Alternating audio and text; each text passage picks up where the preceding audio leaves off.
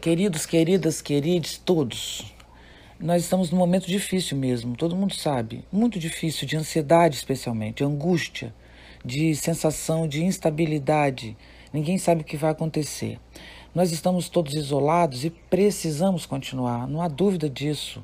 É, quem acompanha é, informação qualificada tem certeza que precisamos nos isolar.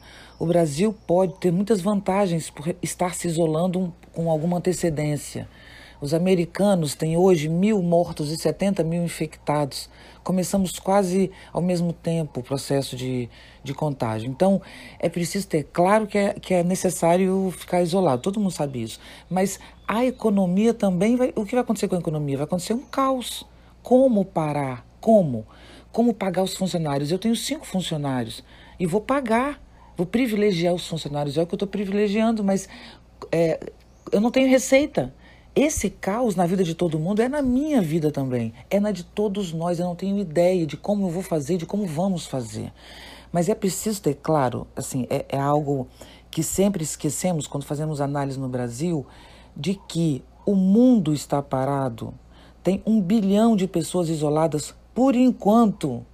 Esse isolamento cresce a cada dia. O Reino Unido acabou de adotar o isolamento e tarde, porque já está tendo um processo de contágio imenso. Portanto, o mundo está parando, a economia mundial está parando.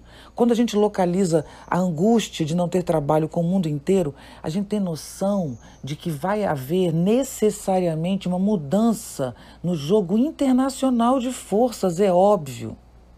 É óbvio é, é, é, em algum momento, os grandes líderes mundiais, políticos, econômicos, espero que outros sociais, ambientais, possam se reunir para decidir o que fazer com a economia mundial. O mundo está em crise, não é o Brasil. Então, em relação a isso, é preciso ter um mínimo de noção para que o nosso presidente não saia por aí tentando ter uma decisão isolada do mundo o mundo está se isolando, é o contrário, né? ele quer ter uma decisão é, é, única da cabeça dele, né? da genialidade dele, inclusive. Mas é preciso fazer essa leitura do contexto. A gente precisa ter uma política de diminuição de perdas, tanto pessoais, humanas, afetivas, com o isolamento. Aprender a criar uma rede de solidariedade, de afetos e já estamos criando, né? não sou eu que estou propondo isso, não, isso é um fato, isso já acontece, que essa rede exista para que a gente possa se sustentar nesse período, para que ele passe, e ele vai passar mais rápido quanto mais nos isolarmos, e vamos conseguir manter o isolamento quanto mais formos capazes de articular o nosso, as nossas ações os nossos afetos, trocando, criando rede, rede afirmativa de vamos conseguir nos isolar. Esse presidente maluco não vai nos fazer voltar para a rua. Ninguém vai nos tirar de casa é uma decisão da população e tem que ser da população. Não é uma lei que vai determinar isso, não. Não vamos sair de casa.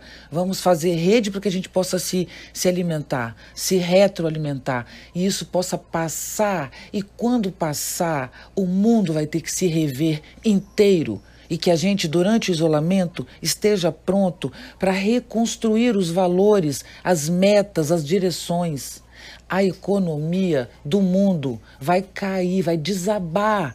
Está todo mundo parado. Quais são as trocas? Qual é o valor? O que é o dólar? O que é o valor? O que vale e o que não vale? A gente vai perder completamente a noção disso. Quanto tempo vai durar esse isolamento? Precisamos nos fortalecer, mas vai passar. As epidemias passam. Muitos, muitas pessoas vão desaparecer, muitos processos, né? Muitos países podem desabar, outros crescer. Então a gente precisa ter consciência e noção e direção. É como se fosse uma tempestade, uma tsunami, que agora está em nossa cabeça. A maior tsunami no Brasil chama-se Jair Bolsonaro. Essa é a maior tsunami que existe em nossa cabeça hoje. O dia de ontem foi o pior dia desde que tudo isso começou. Quando o presidente sai delirando daquela maneira e jogando o Brasil num buraco, mas ele não vai porque nós não vamos. Essa tem que ser a nossa decisão. Nós já, já conseguimos nos comunicar em rede, não é isso? Conseguimos produzir redes de troca, de, de solidariedade que já estão acontecendo. Então, que essa rede possa abraçar a todos nós em casa. Isso vai passar o mundo se reconstruirá. Vamos aproveitar o isolamento para enfrentar nossos próprios fantasmas. Precisamos sair amadurecidos dessa crise, porque nós vamos ter que reconstruir essas relações e que seja para melhor, para maior, para mais amplo, para mais corajoso. Para uma humanidade mais madura, com o um pé no chão, ao invés de uma cabeça que delira ideias de felicidade. Quanto custou a ideia de felicidade? Quanto custa a ideia de felicidade que todo mundo compra todo dia nas lojas, nas roupas, nas passagens, nos restaurantes? Quanto custa? Quanto, tá nos, quanto está nos custando essa felicidade? Chega de felicidade, vamos produzir um mundo real, real minimamente sustentável com o pé no chão. Temos que aprender a lidar com as perdas, ao invés de enfiar as perdas embaixo do tapete e o armário encher de produto para esquecer as perdas. Vivemos em cima de um lixo de produtos para esquecer as perdas. Então, que a gente enfrente as perdas.